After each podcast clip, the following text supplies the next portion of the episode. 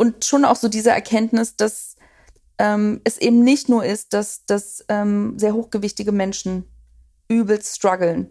So, was, was nicht heißt irgendwie, dass wir alle strukturell gleich gelagert sind in dieser Gesellschaft oder dass die gleichen Ausschlüsse für alle gelten.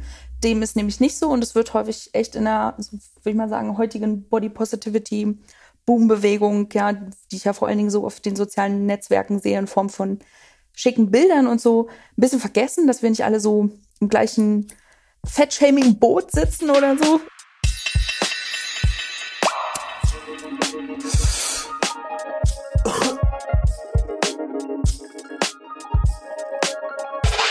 Auf eine Tüte Wapka mit Magda Albrecht.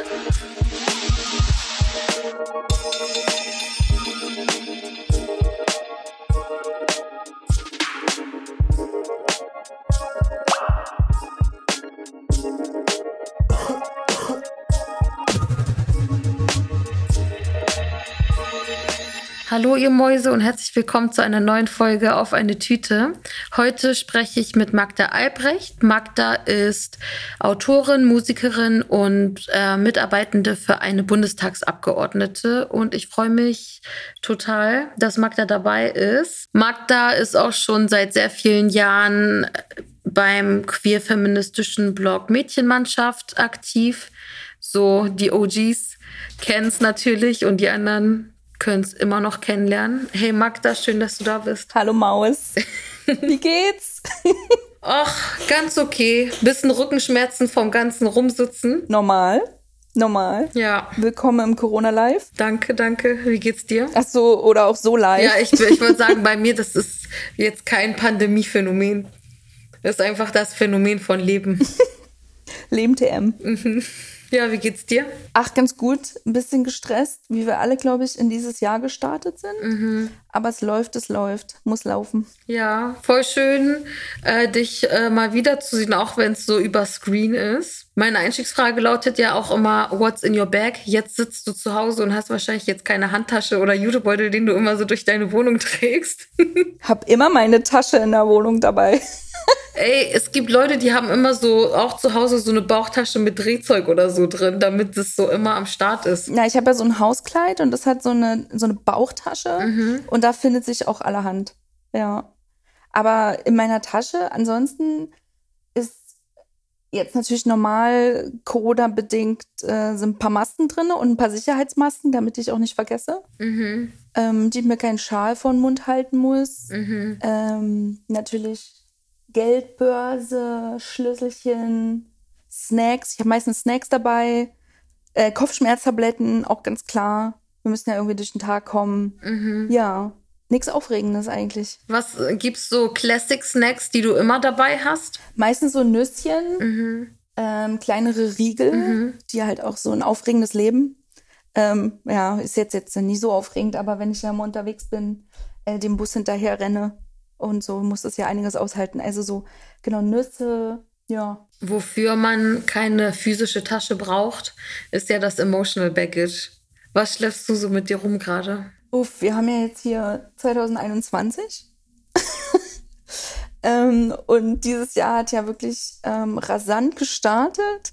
Also ich habe in den letzten ähm, zehn Tagen, glaube ich, jeden Tag sechs Stunden CNN geguckt, Mhm. ähm, weil ich diese furchtbaren Ereignisse in den USA ähm, sehr stark verfolgt habe. Also wirklich diesen Putschversuch von den, den White Supremacists, von den Rassisten, den konföderierten Fans, den Antisemiten, die da wirklich auf dieses Kapitol, ähm, Kapitol ähm, ja irgendwie raufgestiegen sind, äh, eingedrungen sind, ähm, sind ja Menschen gestorben, Mhm. ähm, wurden natürlich nicht aufgehalten von der Polizei, vom Militär vor Ort, auch weil der, der Präsident, dessen Namen wir nicht mehr erwähnen, ähm, das ja auch mit verhindert hat. Also so, da war ich auf jeden Fall sehr emotional die letzten zehn Tage. Ähm, ich war auch, ich habe auch CNN geguckt live, als es passiert ist und dachte so, was für ein Abfuck, mit dem wir hier starten. Nicht überraschend, Mhm. so dieses Land oder weltweit können wir das ja beobachten, wie so ein Rechtsruck vorangeht. Aber das hat mich wirklich ähm, sehr beschäftigt, äh, ein bisschen auch beängstigt, ähm, weil das auch so Dimensionen aufzeigt.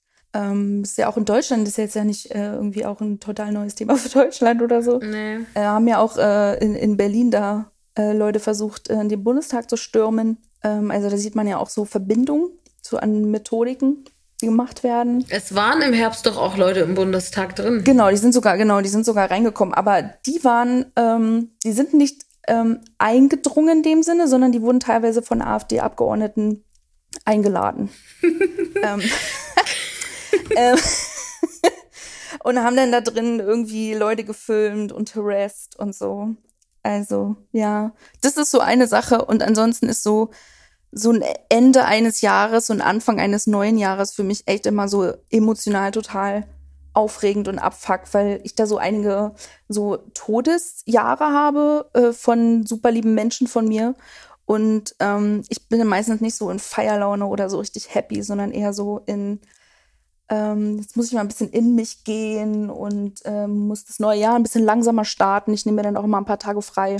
Äh, und da bin ich auch mal sehr aufgewühlt und lebe so ein bisschen in meiner Vergangenheit, ähm, gucke so alte Fotos an, äh, lese alte Texte, genau, aber war natürlich relativ schnell dann auch unterbrochen. Mhm. Diese, diese Ruhe, die ich mir versucht habe, da zu schaffen, einfach durch die Dinge, die so passiert sind.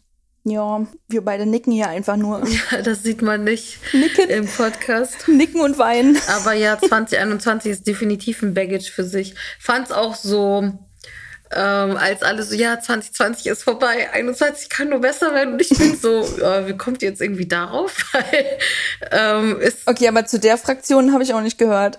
Nee, nee, ich auch nicht. Aber ich ähm, äh, war so fasziniert davon, dass so viele Leute daran geglaubt haben. So no shame oder so. Ich will niemanden dafür schämen, dass die, dass man optimistisch ist. Jede Person kann irgendwie mit der Realität umgehen, wie Maus möchte. Aber ähm, ich meine, es gab ähm, bei den, in der Tagesschau Insta-Ding in der Kommentarspalte auch jemand, der so meinte, 2020 war erst der Trailer und wann war so scheiße. Ich glaube, ich habe da schon in richtig vielen äh, Episoden für diese Staffel zitiert, aber ist halt irgendwie auch Mut. Wir sind noch im ersten Akt dieser Tragödie. Ja, Mann. ja. Machst du sowas wie neue Vorsätze für Jahre? Nee, aber habe ich auch nie so richtig gemacht. Also ist jetzt nicht irgendwie eine Tradition, irgendwie, mit der ich aufgewachsen bin oder die ich so kenne oder wertschätze, weil ich an sowas sowieso nicht glaube. Und wahrscheinlich auch, weil das so immer so krass verbunden ist mit so selbstoptimierenden ähm, mhm. Wünschen. Ja, ich meine, das ist ja mal am 2. Januar beginnt ja immer offiziell die Diätsaison. Mhm. Ähm, also am 1. darf man noch ein bisschen ausschlafen und den Rausch des Silvester, der Silvesterfeier und am 2. Januar muss dann aber wirklich hier jede Kalorie gezählt werden.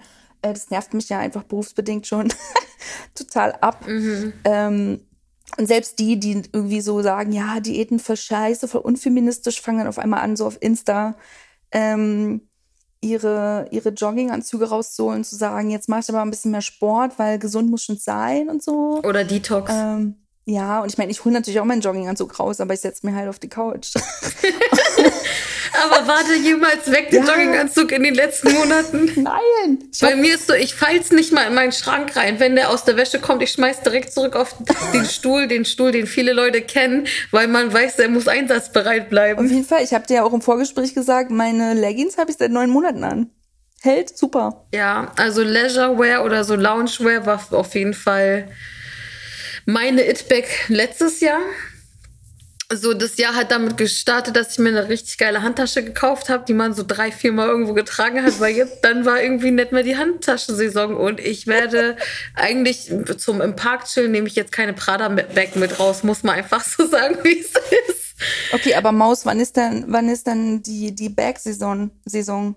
die Handtaschensaison? Mm, also normalerweise war das so, man geht irgendwo hin, ob man jetzt auflegt oder ein Panel oder irgend, irgendein, du gehst ins Museum, whatever. Aber jetzt, so seit Corona, bin, ist, wenn du draußen bist, dann bist du es ja nicht auf Show-auf-Basis, sondern du bist es zum Einkaufen oder um spazieren zu gehen oder im Park abzuhängen.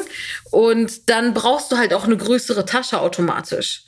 Also my kind of party. Ja, ja und ich habe mir zum Beispiel die andere Tasche, die ich mir letztes Jahr gekauft habe, ist halt einfach eine Fahrradtasche, sage ich ganz offen. Ist es nicht die Holger-Tasche? Hast du die nicht mal so genannt? Ich habe nämlich deine. Heike, Heike. Ja, Heike, Heike oder Holger, naja. Heike 46 äh, baut zu Hause Regale ein, die abgestimmt sind auf Konservenmaße, ja. Geilo. Ja, aber man muss sagen, sie enttäuscht nicht. Was ist denn deine It-Bag? Also jetzt gar nicht aufs letzte Jahr bezogen, sondern so aktuell. Wen oder was feierst du? Also so richtig, richtig aktuell feiere ich die vielen Lesben, die gerade irgendwie vor Gerichte ziehen, um gegen dieses äh, fucking Abstammungsgesetz vorzugehen. Also Lesben, die Kinder haben, in einer lesbischen Beziehung, Ehe, ein Kind äh, irgendwie bekommen haben und dann muss die zweite Person, das ist meistens eine Mutter, ähm, dann das Kind adoptieren in Deutschland.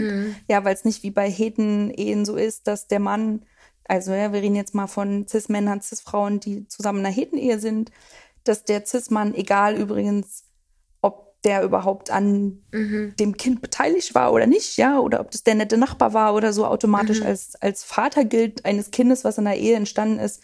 Und das ist ja bei lesbischen und queeren Beziehungen ähm, nicht so.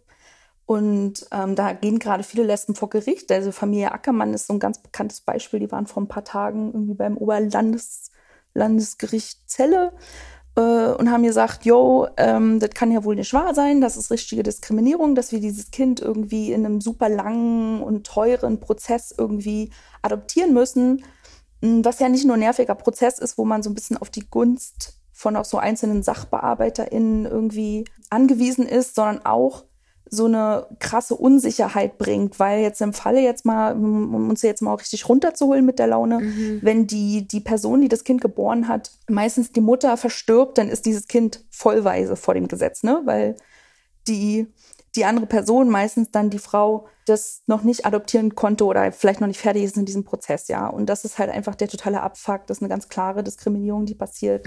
Ähm, natürlich nicht das Einzige, was irgendwie im Bereich ähm, queere Familien passieren. Also wenn man sich anguckt, ist dieses Abstammungsgesetz ja nur als die Person, die das Kind bekommt, eine Mutter kennt. Das heißt, wenn ein Transmann ein Kind bekommt, dass der automatisch so äh, zu einer Mutter wird, ob er das will oder nicht, ist halt so, oh, ich, ich werde überhaupt nicht fertig auf diese biologistische, völkische Quatschscheiße. Und deswegen feiere ich gerade die Leute, die irgendwie sagen, jetzt gehe ich vor Gericht und ähm, wir hoffen, dass wir irgendwann ähm, dieses Abstammungs, ähm, Abstammungsgesetz reformieren.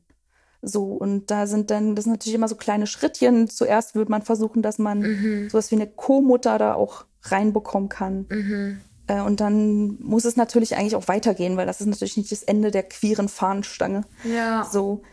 Ja, das feiere ich gerade so ganz aktuell. Ja, das feiere ich auf jeden Fall mit. Coolst. Ja, Die also Maus feiert mit.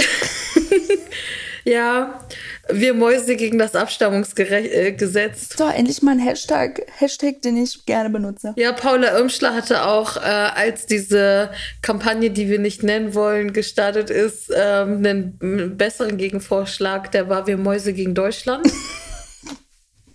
ja, da gehen wir auf jeden Fall mit. Da sind wir dabei.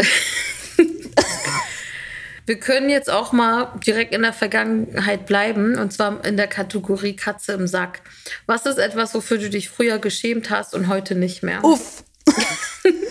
Hat's dich jetzt kalt erwischt? Die bessere Frage wäre, richtig kalt den Rücken runter. Die bessere Frage wäre, für was habe ich mich nicht geschämt früher? Ähm, ich habe mich für super vieles geschämt. Äh, und für manches schäme ich mich auch heute noch. Jetzt muss mal kurz hier nachdenken. Also, äh, so in der Öffentlichkeit essen, äh, in der Öffentlichkeit Sport machen. Ähm, das sind so Dinge, für die ich mich übelst geschämt habe und heute vielleicht ein bisschen weniger schäme. Ähm, so berufsbedingt. Äh, als Fettaktivistin äh, hat man sich ja dann doch viele Jahre dann mit der eigenen Scham auseinandergesetzt und versucht, das irgendwie, wie man so schön sagt, auf Deutsch zu dekonstruieren. Genau, das ist vielleicht nicht mehr ganz so krass bei mir. Aber ich, es gibt auch Dinge, für die ich mich geschämt habe, für die ich mich heute schäme, dass ich mich geschämt habe. So, das fällt mir auch gerade ein. Ich habe mich schon für mein, für, für Teile meiner Familie geschämt. ähm, so, meine Eltern, die sind beide ältere Eltern gewesen. Ähm, die leben auch beide nicht mehr. Mein Vater ist in den 30ern geboren. Also es war schon, war schon ein älterer Mann, als ich noch Kind war. Mhm. Und er wurde immer für meinen Großvater gehalten.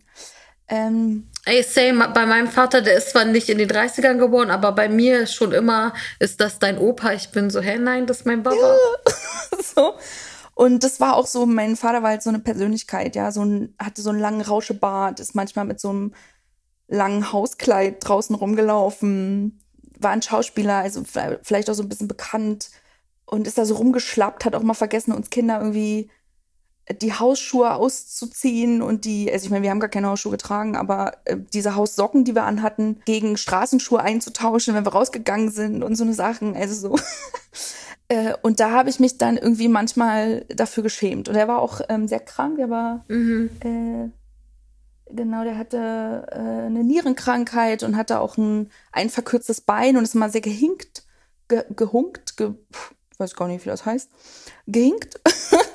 und ähm, ja, und dafür habe ich mich so als Kind geschämt. Und wenn ich heute drüber nachdenke, ich so, oh, krass eigentlich, ne, dass man irgendwie für, also das ist ja auch so eine Form von, ne, von Behindertenfeindlichkeit äh, zum einen und natürlich auch so diese Idee, dass es irgendwie Eltern haben, ein bestimmtes Alter zu haben und dann ist es legitim, ansonsten können es einfach irgendwie nicht die richtigen Eltern sein. Mhm. Genau, das ist mir jetzt noch so eingefallen. Da, dafür schäme ich mich heute nicht mehr dass ich äh, eigentlich einen coolen Vater hatte. Ich habe ihn leider nicht so lange gehabt. Das ist, das ist eher traurig. Jo. Ja, ich dachte auch, als du so am Anfang meintest, wofür habe ich mich nicht geschämt, dachte ich auch so, ja, ähm, ich bin auch so irgendwie Fraktion, ich habe mich irgendwie dafür geschämt zu existieren. Mhm. Mit, jede, mit jedem einzelnen Aspekt meines Lives. so, ähm, das Einzige. Und ist es heute anders? Ja, heute ist vieles einfach egaler, vor allem was andere Leute denken, weil ich habe so gecheckt, ähm, andere Leute haben, ich finde deren Lifestyle jetzt auch nicht bewundernswert unbedingt immer. ähm, und setze mich natürlich so mit äh, Normativität und so viel mehr auseinander und man äh, und der Blick ändert sich einfach so krass, ne? Also ähm, die Maßstäbe sind einfach so komplett anders. Wenn ich zum Beispiel so daran denke, dass ich in meiner Schulzeit dachte so ähm, so oder so viel darüber nachgedacht hat, wie dick ich war. Hm. Ähm, oder auch bin, ne? Aber so, ähm, mein Gewicht hat mich so richtig krass beschäftigt. Ich hatte eine Essstörung und in der Oberstufe ähm, habe ich ähm, viel weniger gewogen als jetzt zum Beispiel. Ich war jetzt nicht skinny, aber ich ähm, war im Vergleich zu jetzt relativ zierlich, würde ich sagen. So, wenn ich so die Fotos angucke und same, same. Also ich meine, zierlich ist jetzt kein Wort, was ich benutzen würde für mich, aber. Ja, jetzt vielleicht nicht zierlich. Ich hatte schon auch eine Wampe so, aber so, ich, ich war so mindestens vier bis fünf Kleidergrößen kleiner als je. Also äh, genau, habe ich äh, kleiner getragen als jetzt und dachte aber so, ich bin literally ein Mammut so. Und wenn ich so jetzt an, die Fotos angucke, denke ich so, was war mit mir wrong? Ich war eine Wie Elfe. dachte ich damals? Ja, genau so. Ich äh, hatte dann auch noch so einen äh, franzigen Pony, so rot gefärbt. Ich sah literally aus wie so eine Elfe. Cute. Und bin so, warum dachte ich damals, dass ich so dick bin? Also so erstmal auch nichts Schlimmes, dick zu sein, of course, aber so der Maßstab war einfach für mich so krass, weil ich jetzt sozusagen, wenn ich mich von heutiger Perspektive Perspektive sehen würde oder so, ich würde mein jüngeres Ich kennenlernen und die Person würde so Body Positivity Kampagne auf Social Media starten, würde ich sagen, halt die Fresse, Alter, du trägst Größe 40. 42 vielleicht. Also ähm, ich würde ihr so ist natürlich nicht, äh, also ich würde nicht sagen, so hör auf dich dick zu nennen, aber ich würde mir denken, so Digga, so ähm, Digga. versteh einfach dein scheiß Problem nicht. Und heute habe ich so, natürlich, man bewertet Dicksein jetzt auch anders, weil man irgendwie auch so gemerkt hat, die Problemzone ist jetzt nicht irgendwas am Körper, sondern die Society. Und ähm, so, da ist einfach aus der Hinsicht schon die Scham weg. Aber ich finde auch objektiv betrachtet, dass ich mit mehr Gewicht besser aussehe. Mhm.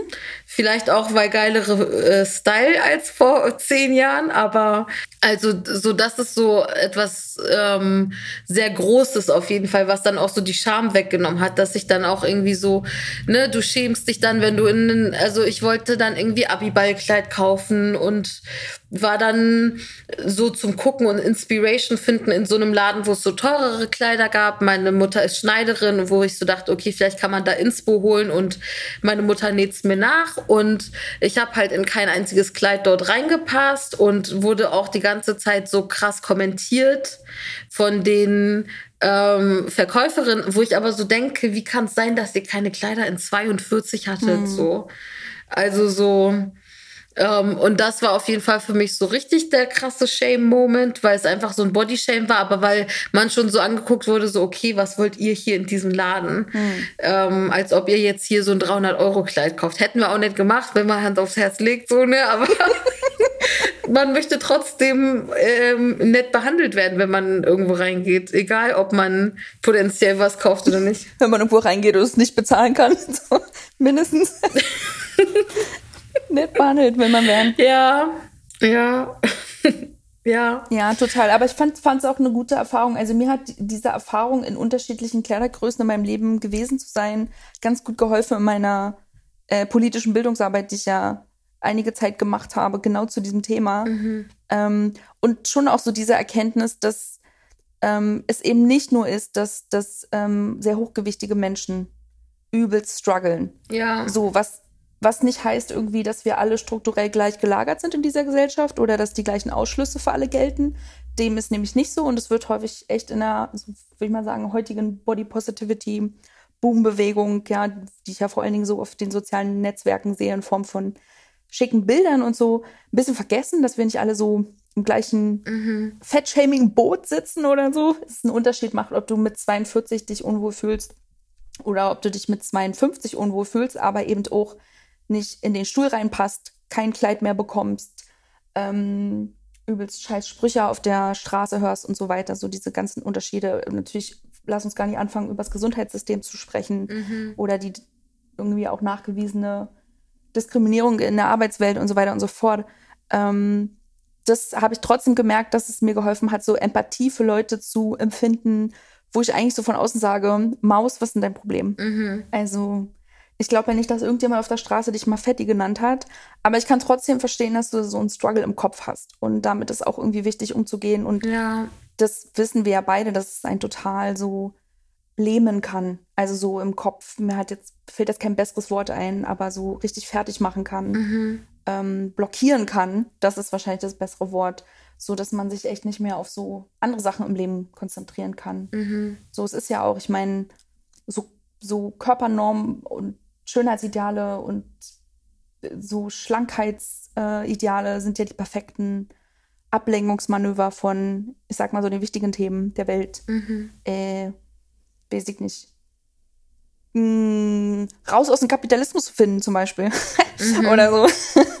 ähm, ja. Voll. Ich denke, das ist auch oft so kontextabhängig. Also so, ähm, ich hatte mal so einen ähm, Fat Empowerment Workshop gegeben, wo zum Beispiel eine Italienerin dabei saß und so meinte so, Viele von euch werden sich jetzt vielleicht fragen, warum sitze ich hier, obwohl ich viel schlanker bin als ihr alle, aber in Italien gelte ich halt als dick so. Und ähm, dass das einfach auch so einen Unterschied macht. Ich meine, so diese Grenze zwischen schlank und dick ist ja ohnehin konstruiert, Total. was man ja auch irgendwie daran merkt, dass so diese Fantasy-Werte von BMI sich äh, von heute auf morgen auch ändern äh, oder geändert haben und so, ähm, während sie aber gar nichts darüber aussagen, wie gesund du bist oder ob du dick bist oder nicht so. Und das ist dann natürlich auch dann irgendwie was, okay, was ist das Umfeld, in welchem Kontext sozusagen erfährt eine Person Fettshaming. Auf jeden Fall. Preach, preach. Ja, wir können von der Scham ähm, weitergehen zum Stolz. Und zwar heißt die nächste Kategorie eingetütet. Und da würde ich gern von dir wissen, was ähm, etwas, also etwas im Sinne von einer Eigenschaft von dir oder auch eine Errungenschaft, wenn man so will, ist ähm, für die, auf die du stolz bist, die du dir aber nicht auf den Lebenslauf schreiben kannst. Okay, absolute Lieblingskategorie. die einzige, wo ich sofort, als ich deine Fragen gelesen habe, wusste, geilo, geilo, geilo, hier weiß ich die Antwort. Mhm. Ähm, also, ähm, ich bin ja selbsternannte Candy Crush Königin dieser mhm. Welt. Mhm. Ähm, ich bin so ungefähr am Level 2600. No kidding. Ähm, jahrelang wirklich äh, erspielt. Ähm, kann ich mir nirgendwo hinschreiben, obwohl ich doch irgendwie ähm, regelmäßig damit angebe, wenn ich mal wieder 100 geknackt habe. Ähm, aber definitiv würde keine Chefin mich deswegen einstellen. Mm -mm. Obwohl, jetzt wo ich hier so rumlabere, ich sogar noch dazu sagen muss, gosh, man kann alles in diesem Kapitalismus verwerten. Das stimmt. Ich spiele ja Candy Crush aus einem bestimmten Grund, nämlich um mich so runterzuköcheln, wenn ich, ähm, wenn in meinem Kopf so ganz viele Schlangenlinien äh, fahren und ich so ein bisschen aufgeregt bin und nervös bin und äh, über, oder übelst gestresst bin, dann setze ich mich immer fünf Minuten aufs Klo mhm. und zock so ein paar Level durch. Mhm. Äh, und dann geht es mir immer so ein bisschen besser, weil ich mich dann auf eine Sache konzentriert habe und weil ich halt einfach voll gut bin in Candy Crush. Mhm. ähm, auch einfach super erfolgreich bin. Also ich habe dann so ein Erfolgserlebnis. Äh, und das ist natürlich auch ähm, so ein bisschen eine Strategie, dann wieder fit für meine Arbeit zu werden. Scheiße. Aber so, ich glaube, das ist mein Skill, eine der Skills, die mir einfallen, die, äh, auf die ich so super stolz bin. Äh, und wenn ich, äh, ich habe mir auch extra so einen Account angelegt, das heißt, mh, mein Score wird auch nicht verloren gehen, wenn ich da hier so ein neues Handy bekomme oder so. Es ist mir ganz wichtig, mhm. dass ich da mein Passwort nicht vergesse und so. Kann ich verstehen. Genau, das ist mein Skill. Ich finde es geil. Also ich finde, das ist so, ehrlich gesagt, wenn ich jetzt ein Beispiel, weil manche Leute sind so, hm, was kann man da als Beispiel nennen? Und ich finde, das ist auf jeden Fall so Textbook-Antwort auf die Frage. Dankeschön. Ich habe auch noch eine zweite. Oh ja. Ich habe auch noch eine zweite. Die, die fällt mir jetzt ganz spontan ein. Ich kann ziemlich gut rülpsen. Ich kann nicht, wenn du jetzt sagst, rülps mal Magda, das kann ich nicht. Aber wenn es kommt, sage ich dir, knallt hier alles zusammen. Richtig gut. Also auch schon so, dass wir uns sehr oft fragen, also meine Partnerin und ich, ob, ähm, ob hier, oh, jetzt brubbelt mein Bauch, weil ich Hunger habe. ich hoffe, das ist hier drauf auch. ähm, die, dass wir uns fragen, ob unsere Nachbarinnen das mal hören, wenn ich hier so richtig krass mit einem Röps durch die Wohnung laufe. Und äh, meine Freundin und ich, wir kommunizieren auch manchmal über Röpse. also wenn er kommt, dass wir dann so Ja oder Nein sagen mit dem Röps oder mhm. ähm, genau, so einfache Kom Kommunikation. Ich glaube, das ist wirklich etwas, auf, auf das ich stolz bin, aber gar nicht verwerten kann. Juhu. Ja, aber ich finde es trotzdem bold und cool. Yay. Ich kann nicht so laut röpsen. Mm, ja. Kannst du wenigstens laut pupsen? Je nachdem. Also nicht so auf ich, also manchmal passiert es, aber es ist jetzt nicht so, dass ich so einstellen kann, jetzt 12 Dezibel oder so. ich glaube, 12 ist gar nicht so Fülle, oder? ja, ich, ich habe, es war jetzt so eine random ja. Zahl. Wir reden ab 80 Dezibel. Aber du bist hier die Musikerin. Du bist hier die Musikerin. Das stimmt. Ich, aber ich bin auch DJ. Aber wir haben auch im Vorgespräch darüber geredet, dass es in Pandemiezeiten eher Hobbys als Berufe sind. Ey, noch nicht mal. Ich glaube, ich habe seit neun Monaten nicht richtig gesungen. Ich leg ab und zu auf, so in meiner Wohnung oder nehme so Sets auf oder so. Aber ja, man vermisst den Club. Ey, selbst ich vermisse Clubs und ich bin ja nicht so die Party-Maus. Das stimmt. oder nicht mehr, ja. Das höre ich aber auch von voll vielen Leuten, die nicht so die Textbook-Partymäuse sind, dass sogar sie sagen, ey, wenn alles vorbei ist, triff mich Sonntag mit Aperol Spritz im Berghain. Es stehen schon Verabredungen. Panorama Bar, here we go. Wohl meine, meine Lieblingstätigkeit ist ja in der Tat, ähm, dass ich eine halbe Stunde zu meinem Lieblingsladen laufe, also dem einzigen Laden, der irgendwie offen ist zum Shoppen, mhm. nämlich Books and Bagels. Mhm. Und ich mir dort Bagels hole und Babka und ein Chala und ein paar Rugelach oder so. Äh, und dann tanze ich halt zurück, weißt du, das ist meine, das ist meine Party. Ist auch ein geiler Ort. Die haben richtig leckere Bagels. Die anderen Sachen habe ich da noch nicht probiert und eine nice Buchauswahl. Ich liebe aber auch so das Konzept von so, zum Beispiel auch bei der She-Set-Buchhandlung, der äh, neuen so feministischen oder queer-feministischen Buchhandlung in Berlin, dass es Bücher und Coffeeshop gibt. Weil ich finde, das ist einfach eine Kombo, die passt gut zusammen und ich freue mich drauf nach der Pandemie. Man holt sich da ein Buch, man setzt sich dahin und man enjoyt so die Snacks. Ich habe mir da so einen Keks geholt. Ich ähm, vertrag Gluten nicht so gut. Also ich habe jetzt nicht so eine krasse Intoleranz, aber ich vermeide Gluten. Und die hatten so einen richtig geilen glutenfreien veganen Keks mit so Rosmarin, Meersalz und so fetten Schokostücken. Und das hat einfach reingehauen. Das war geil. Oh, richtig geil. Hammer. Ja. Ich war noch nicht da, aber ich plane, ich plane. Ja, es lohnt sich. Aber die sind auch noch ein bisschen im Aufbau. Also ich glaube, wenn du jetzt erst in ein, zwei Monaten gehst, dann wirst du davon eher profitieren. Aber ja, das Team ist auch mega cute und Cool. die Leute sind richtig sweet. Achso, das ist dasselbe. ich habe gerade so gehört, ich war auch schon so mega hungrig. Ich war so, ja, die Leute sind cute, die Menschen sind lieb und die Leute, die da arbeiten, sind auch sympathisch. Voll cute und sweet und niedlich und Aber it's true. halt voll nice, ja. Und da ist halt auch so im Moment immer so Fettschlange. Und immer, wenn ich so vorbeifahre, bin ich so, Leute, ich gönne euch das. Ja. Berghain 2021. She said. Wer kein 2021. Das, was der Baumarkt 2020 war, ist die Schießet-Buchhandlung jetzt. ja. Die Klopapierabteilung von 2020 ist das She said von Ja. 21. Das Nudelregal.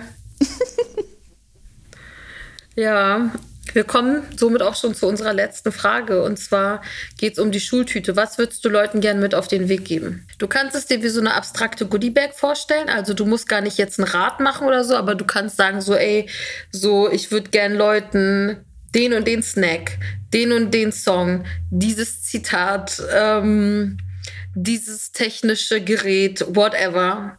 So, du musst auch nicht an Budget denken, du kannst, du kannst theoretisch auch ähm, reiche Eltern verschenken. Ah, auch eine gute Idee. Nee, da fällt mir jetzt ein, ähm, ich habe am Anfang ein bisschen, als wir angefangen äh, haben zu sprechen, so über so, ähm, so eine schwere Zeit gesprochen, die ich so immer habe, Ende des Jahres und Anfang des Jahres, so Trauerzeiten, die sich dann immer so eröffnen. Und da fällt mir ein, dass ähm, irgendwann mal ich diesen, äh, dieses schöne Zitat von Mascha Kaleko äh, gelesen habe. Ich muss mal kurz in mich gehen. Ähm, wenn die Wellen über mir zusammenschlagen, dann tauche ich noch tiefer nach den Perlen oder so ähnlich. Das müsstet ihr vielleicht alle nochmal euch schöner googeln. Aber das ist so, als ich das gelesen habe, habe ich gedacht, oh, das ist irgendwie voll die schöne Art und Weise, damit umzugehen. Weil wenn man sich so richtig, äh, richtig schlecht fühlt, richtig irgendwie mies drauf ist, ähm, auch so denkt, dass man aus so einem Trauerloch nicht mehr rauskommt und dann die Idee, nochmal so ein bisschen tiefer zu tauchen und nach Perlen zu suchen, fand ich irgendwie voll schön und versuche ich dann auch immer so ein bisschen äh, umzusetzen, ja, indem ich mir dann irgendwie die Ruhe nehme und dann meine Perlen sind dann vielleicht, keine Ahnung, alte Fotos anzugucken oder ähm, alte Briefe durchzulesen oder mich einfach zu erinnern und vielleicht auch mal aufzuhören, irgendwie zu ackern und äh, immer nur so irgendwas zu machen. Ich meine, fällt mir nicht immer so leicht. Aber genau das ist mir jetzt eingefallen, was mir wirklich richtig immer am Kopf rumspukt, wenn mich jemand fragt, krass, wie gehe ich denn mit meiner Trauer um oder so, wenn ich Leute habe in meinem Umkreis, äh, die mich da so fragen. Und dann fällt mir das mal ein. Ist auch voll das schöne Zitat. Magda, ich danke dir vielmals, dass du dir die Zeit genommen hast, um mich auf eine Tüte zu treffen. Ich hoffe, Maus hat sich gern die Zeit genommen. das ist schön. Jetzt ist auf jeden Fall Dinner Mouse Time. Ähm, Dinner Maus Time. Genau, oder ich meine, je nachdem, wann die Leute jetzt das hören, vielleicht ist auch Breakfast Mouse Time oder Lunch Mouse Time oder Zwischenmahlzeit Mouse Time oder Snack Mouse Time oder Midnight Snack Mouse Time oder ähm, Binge Eat Mouse Time. Es, es gibt immer einen Grund zu essen und in dem Sinne wünsche ich euch eine schöne Woche. Wir hören uns nächstes Mal und dir einen schönen Abend, Magda. Bye Maus. Bye, Maus. Das war der Podcast auf eine Tüte. Produziert von Cousin Productions. Jingle Neda Sanae, aka Nedalot. Konzept, Redaktion und Moderation ich, Hengamea Gubifara.